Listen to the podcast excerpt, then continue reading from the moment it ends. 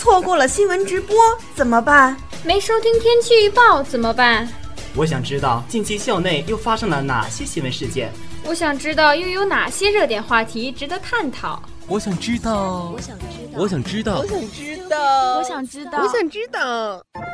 你想知道的都在这里。纵观海外星云，网罗国内要事，聚焦先锋人物，追踪校园动态，一切尽在每周一中午十二点。思政周刊。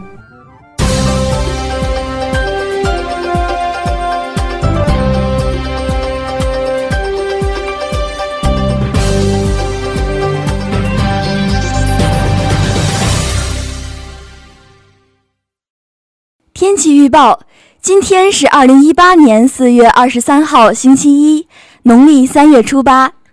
欢迎收听本期的《思政周刊》，我是主播杨荣毅。首先为您带来的是本周天气预报：四月二十三号多云，九到二十摄氏度，北风三到四级。四月二十四号星期二晴，八到二十一摄氏度，北风三到四级。四月二十五日，星期三，晴，十到二十六摄氏度，北风三到四级。四月二十六日，星期四，阴，十二到二十三摄氏度，南风三到四级。四月二十七日，晴，十二到二十四摄氏度，南风三到四级。四月二十八日，星期六，多云，十五到二十五摄氏度。西南风四到五级。四月二十九日，星期日，雨，十二到二十二摄氏度，南风三三到四级。以上信息仅供参考。科大之声在此提醒广大师生，随时关注天气变化。新的一周，祝您生活愉快。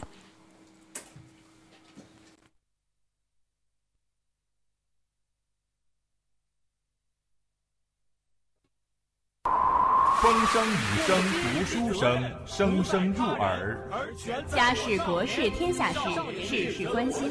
少年富则国富。我陪你聊时政、就业。我跟你讲经济、教育。我比较关心体育文艺。我更加喜欢娱乐。全球新闻大盘点，各类信息全知晓。各位好，欢迎来到《思政周刊》时政简讯。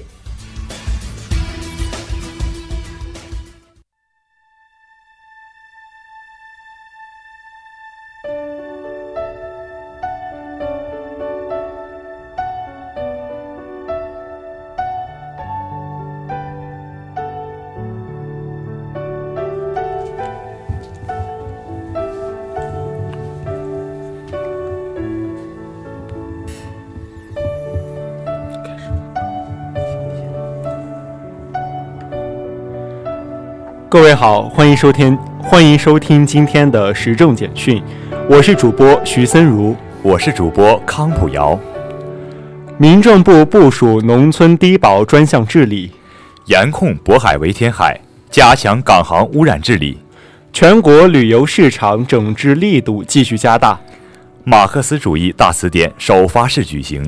中办国办印发中央团校改革方案。首份中国籍国际航行船舶电子证书签发。民政部今天召开电视电话会议，在全国部署开展农村低保专项治理工作。民政部党组书记、部长黄树贤要求，各地要抓住主要矛盾，明确工作目标，准确把握农村低保专项治理的重点任务。一是严肃查处群众身边的腐败问题。县级以上地方民政部门面向社会公布社会救助投诉举报电话，建立群众举报问题线索台账；二是切实改进民政系统工作作风，引导基层民政引引导基层民政干部和低保经办人员牢固树立以人民为中心的理念，坚决遏制农村低保经办服务中的不正之风；三是坚决筑牢农村低保兜底保障底线。要会同扶贫部门指导乡镇排查未纳入农村低保的建档立卡贫困户，摸清农村低保保底兜底底数，要全面排查农村低保的在保对象，防止漏保情况发生。四是建立农村低保规范管理长效机制。生态环境部部长李干杰在今年的全国两会上曾表示，生态环境部的组建从监管者的角度实现了五个打通：打通了地上和地下，打通了岸上和水水里，打通了陆地和海洋，打通了城市和农村，打通了一氧化碳和二氧化碳。国家海洋局的海洋环境保护职责整合进生态环境部后，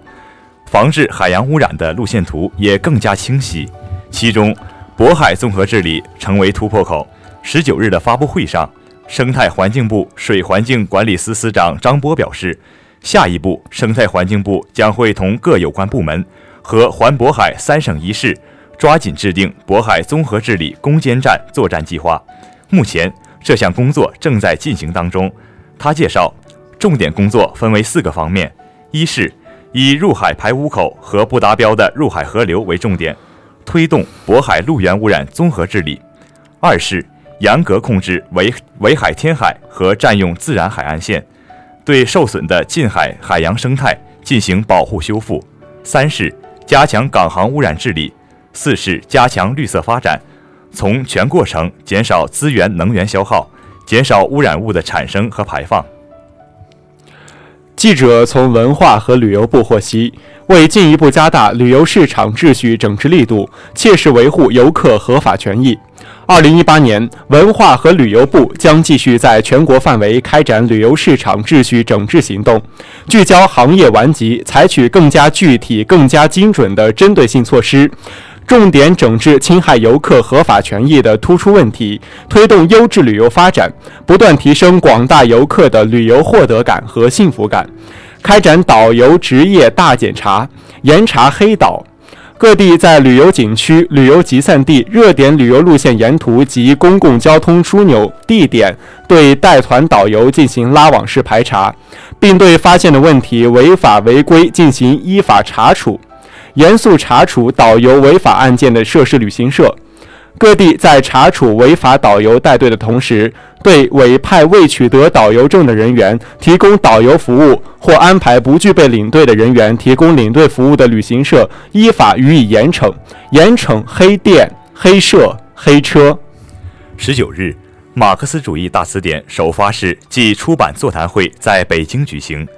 本次活动由中共湖北省委宣传部。湖北省新闻出版广电局、武汉大学联合举办，中宣部、教育部社科司、词典编辑委员会相关人员及部分作者代表等一百多人参加。今年是马克思诞辰二百周年，也是学习贯彻党的十九大精神开局之年。马克思主义大词典是马克思主义中国化、时代化、大众化的重要成果。全书分为马克思主义、列宁主义。毛泽东思想和中国特色社会主义理论体系四编，含马克思主义基本概念、原理、代表性著作、代表性人物、重大历史事件、重要会议、思潮流派等两千零九十四个条目，全面呈现了马克思主义发展的历史条件、历史进程、重要载体和马克思主义的基本立场、基本观点、基本方法。近日，中共中央办公厅、国务院办公厅印发《中央团校改革方案》。方案强调，中央团校工作是共青团工作的重要组成部分，承担着为党的青年群众工作教育培养干部骨干的重要使命。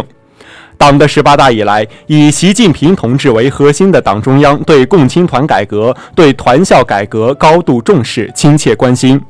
二零一七年十一月二十日，十九届中央全面深化改革领导小组第一次会议审议通过了方案。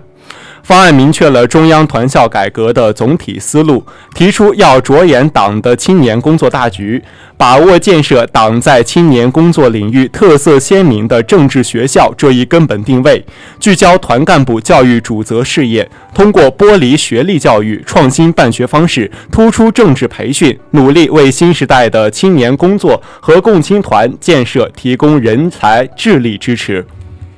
记者从交通运输部获悉。四月十七日，中国籍国际航行船舶“新美洲轮”通过电邮收到了法定检验证书，这是交通运输部海事局授权中国船籍社签发的首份中国籍国际航行船舶电子证书。作为传统纸质证书的一种等效替代方式，船舶电子证书在提高船舶检验证书的签发和传递效率，降低船舶行政管理和运营成本，提升船舶在世界各地的通关效能，确保船舶检验证书信息安全等方面意义重大。此举是贯彻交通强国、海洋强国战略，积极推进交通科技创新和智慧海事建设的具体作为，也是助力。船东降低成本、增加效益，利用数字技术进一步为社会创造价值，践行新发展理念的体现。据了解，近年来，国际海事组织一直致力于船舶电子证书的推广应用。目前，利比里亚、丹麦、挪威、新加坡等国海事机构已授权对其船舶签发电子证书。中国是国际海事组织 A 类理事国中首批批准使用电子证书的缔约国。彰显了交通大国的责任与担当。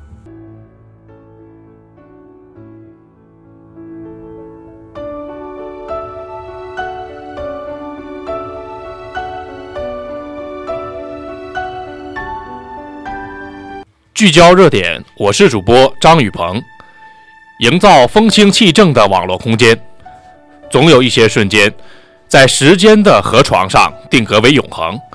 总有一些光芒。在发展的道路上标注出方向，谁都不愿生活在一个充斥着虚假、诈骗、攻击、谩骂、恐怖、色情、暴力的空间。两年前的四月十九日，在网络安全和信息化工作座谈会上，习近平总书记深刻诠释了我国网络事业的发展规律，深刻剖析了我国网络空间当前和未来一段时间的机遇和挑战。深刻指出了维护网络空间风清气正的艰巨任务，有效凝聚亿万网民的精神共识，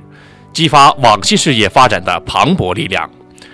多足于两年来的客观实际，习近平总书记对网络发展的洞察可谓一语中的。伴随着网络的普及和技技术的迭代，网络空间良莠不齐的信息内容开始野蛮生长。近些年来出现的一些现象，饱受网民诟病。直播乱象层出不穷，低俗内容屡禁不止，算法推荐频现漏洞，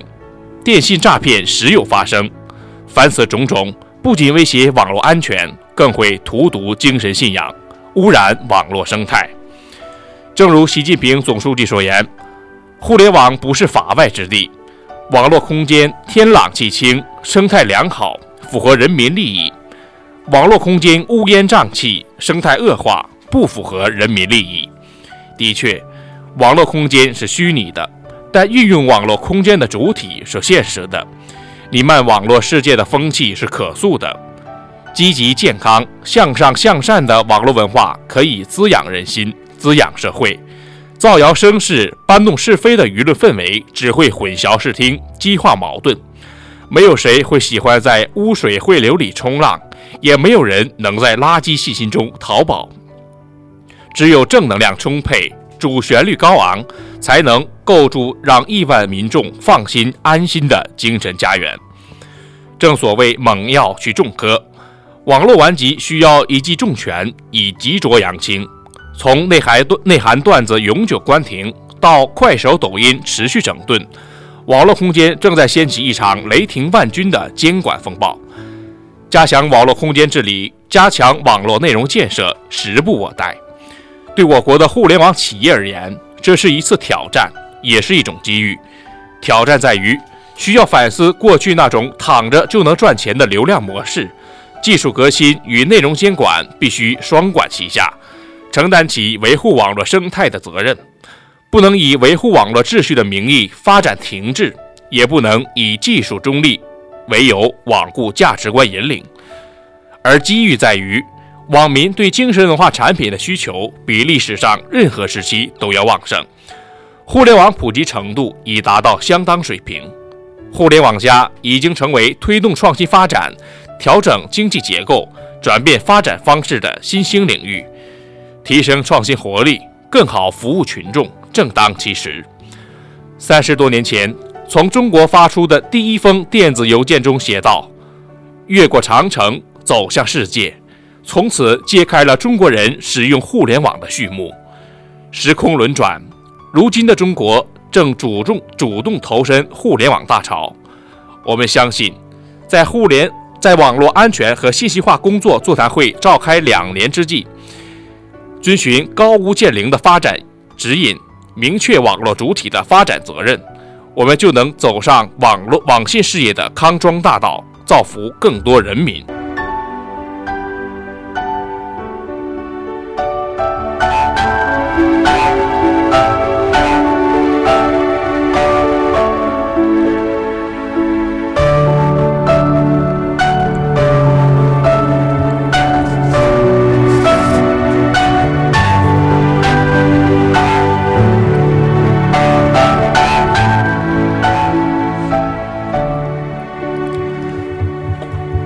新闻每周为您汇总梳理校园新闻资讯，我是主播交通。我是主播杨荣毅。辽科大继续开展辅导员十九大精神校园巡讲活动。辽科大举行第十二届西门子杯挑战赛宣讲会。财野学院召开十九大精神校园巡讲报告会。软件学院召开软件行业分析报告会。国金学院召开学生助理布置工作会议，经法学院举办学习经验交流会，化工学院召开学生党员干部大会，高美学院开展绿色环保活动，电信学院率学生赴大连走访企业，理学院举办心动理学院文艺晚会。四月十九号，辽宁科技大学继续开展辅导员十九大精神校园巡讲活动。校宣讲团成员、财野学院学生工作办公室高鹏敏做了题为“新时代新思想新作为”的主题宣讲活动。财野学院机械学院的三百余名师生听取了报告。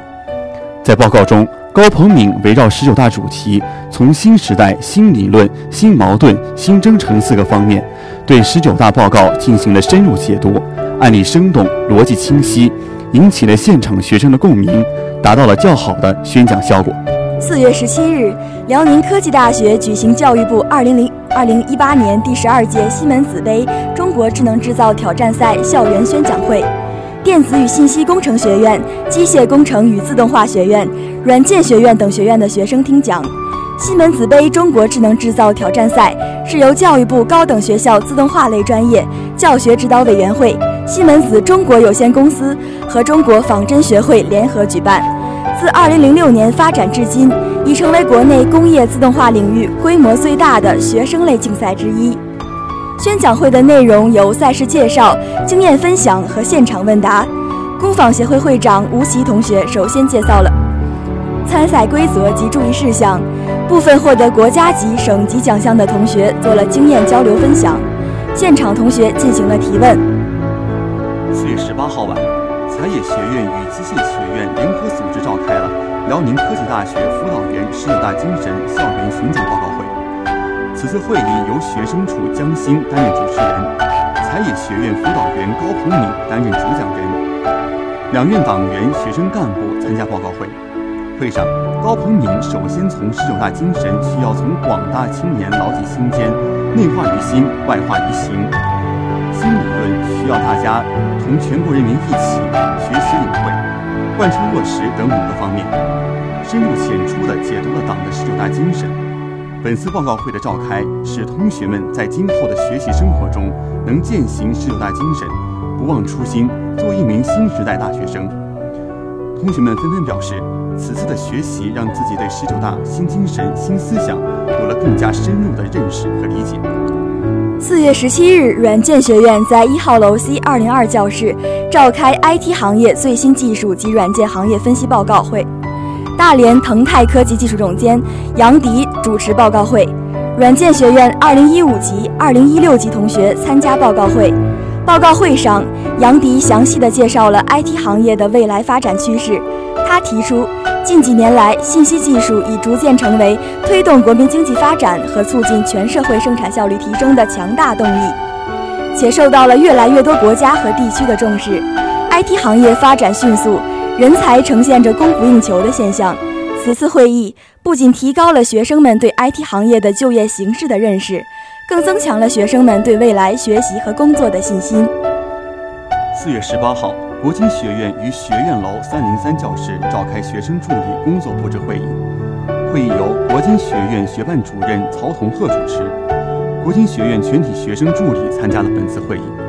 会上，曹同鹤部署了国经学院未来的党建工作计划。他结合学院工作实际，提出了要抓实党建常规基础工作和重点打造党建常规特色工作。他表示，在抓实党建常规基础工作方面，一是加强班子建设，二是加强制度建设，三是加强宣传工作，四是加强基础党建组织建设，五是加强队伍建设。在重点打造党建创新特色工作方面，他提出重点打造网络平台，拓宽党建工作范围。本次学生助理工作布置会议的召开，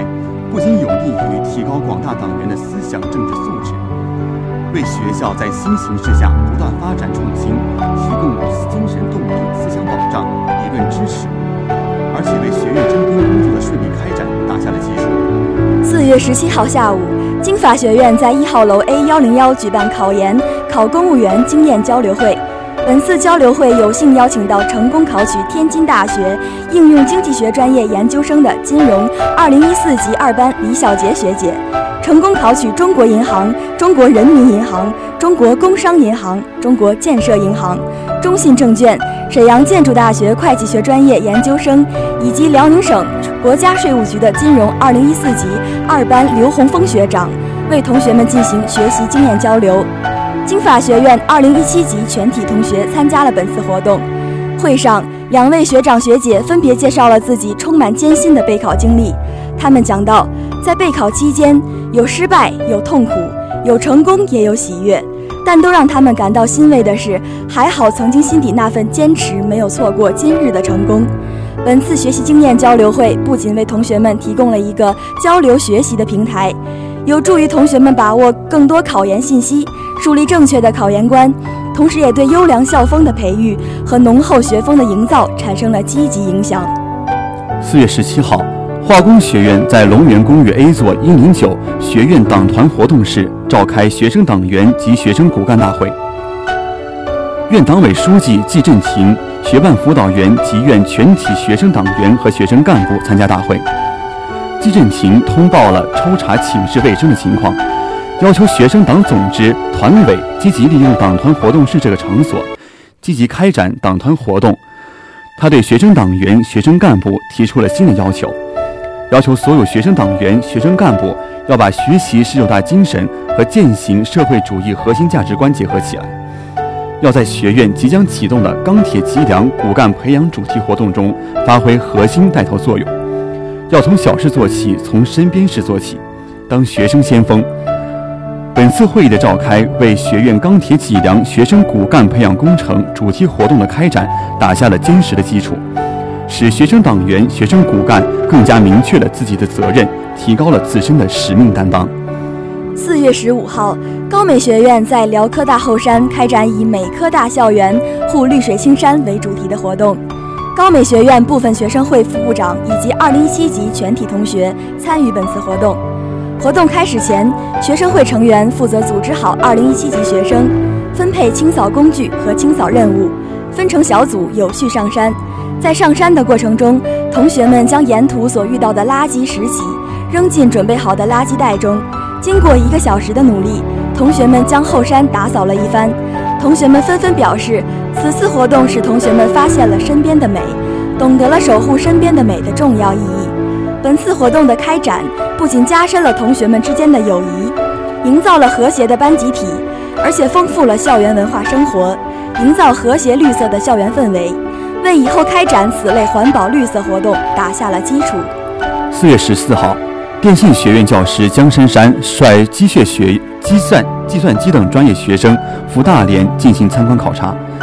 此行意在加强校企合作，增长学生行业知识和实践经验。当天中午，师生一行来到大连生态科技创新城，公司负责人鼓励对来访学生表示热烈欢迎。鼓励首先介绍了公司特点和软件行业用人要求。随后鼓励带领师生参观生态科技创新城管委会，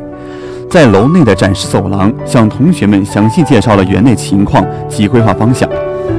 同学们来到园区入驻企业华宇大连信息服务有限公司，亲身体验软件公司的办公环境、配套设施，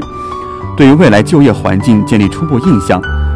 考察结束后，同学们纷纷表示，此次参观考察使自己受益匪浅，并对现今的软件行业有了更清晰的认识，尽早为就业做好规划。四月十三号，理学院在大学生活动中心举办辽科大首届“星动理学院”文艺晚会。动力节点渠道总监刘凯、理学院副院长李宁、学办主任李丽、二零一六、二零一七级辅导员、二零一七年理学院梦想科大冠军王春燕及学生会部分主席团成员担任嘉宾评委。理学院二零一六、二零一七级学生参加本次活动，采用微信墙大屏幕方式与现场进行互动，同时理学院官方 QQ 进行同步直播，与学生家长分享快乐。活动分别为听歌识曲现场对决、分组对决两大部分。文艺部部长曹荣格为观众带来一首流行热歌《离人愁》，清脆的歌喉开场，迅速引起了热烈的掌声。本次活动活跃了师生的校园文化生活，推动了文化校园创建，为学生提供了一个展示艺术才华的舞台，丰富了学生的课余文化生活。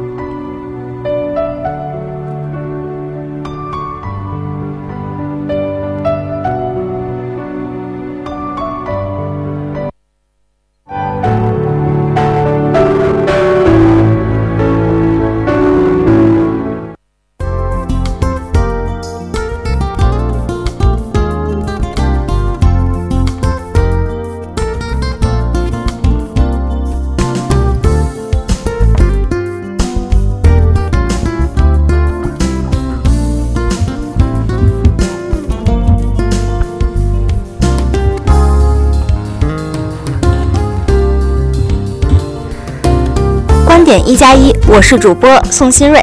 游客用石头打死袋鼠，冷血的快感。背景：近日有媒体从福建福州市动物园了解到，一个月内游客为让袋鼠跳，两次投石袭击袋鼠，造成园内袋鼠一死一伤。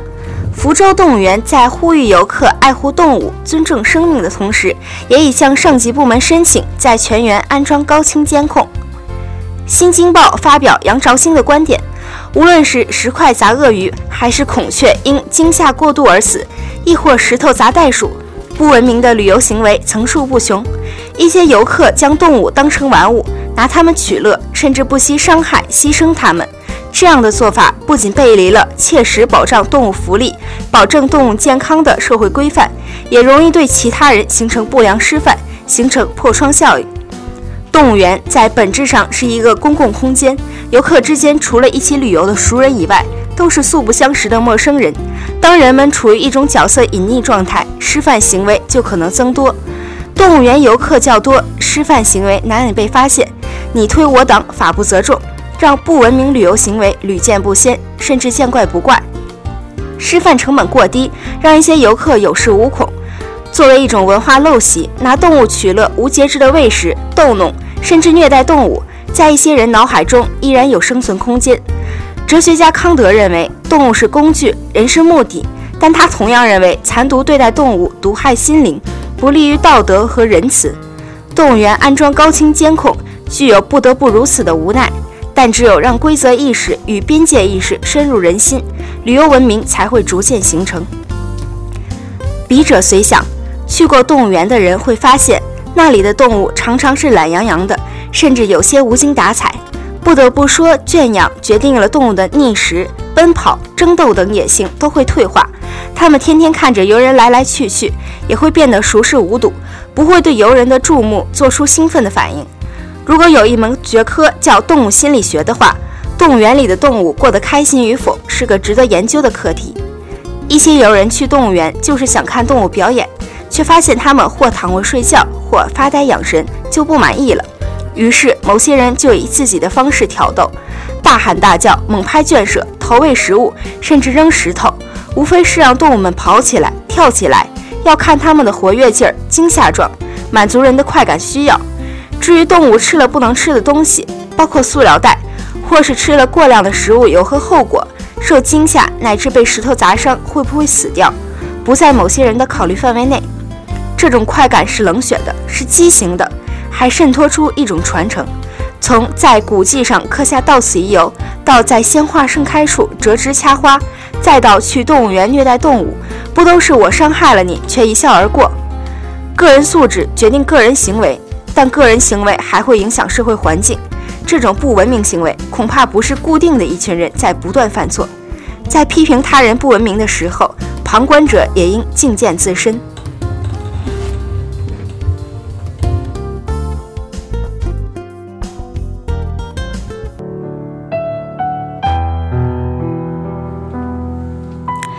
以上就是今天《思政周刊》的全部内容。本期编导刘诗怡，主播杨文义，交通宋新瑞、张雨鹏、徐森如、康普瑶。提醒您关注我们科大之声的官方人人微博、微信主页，以及喜马拉雅 FM 和播客频道，搜索辽宁科技大学科大之声进行订阅。感谢收听，再见。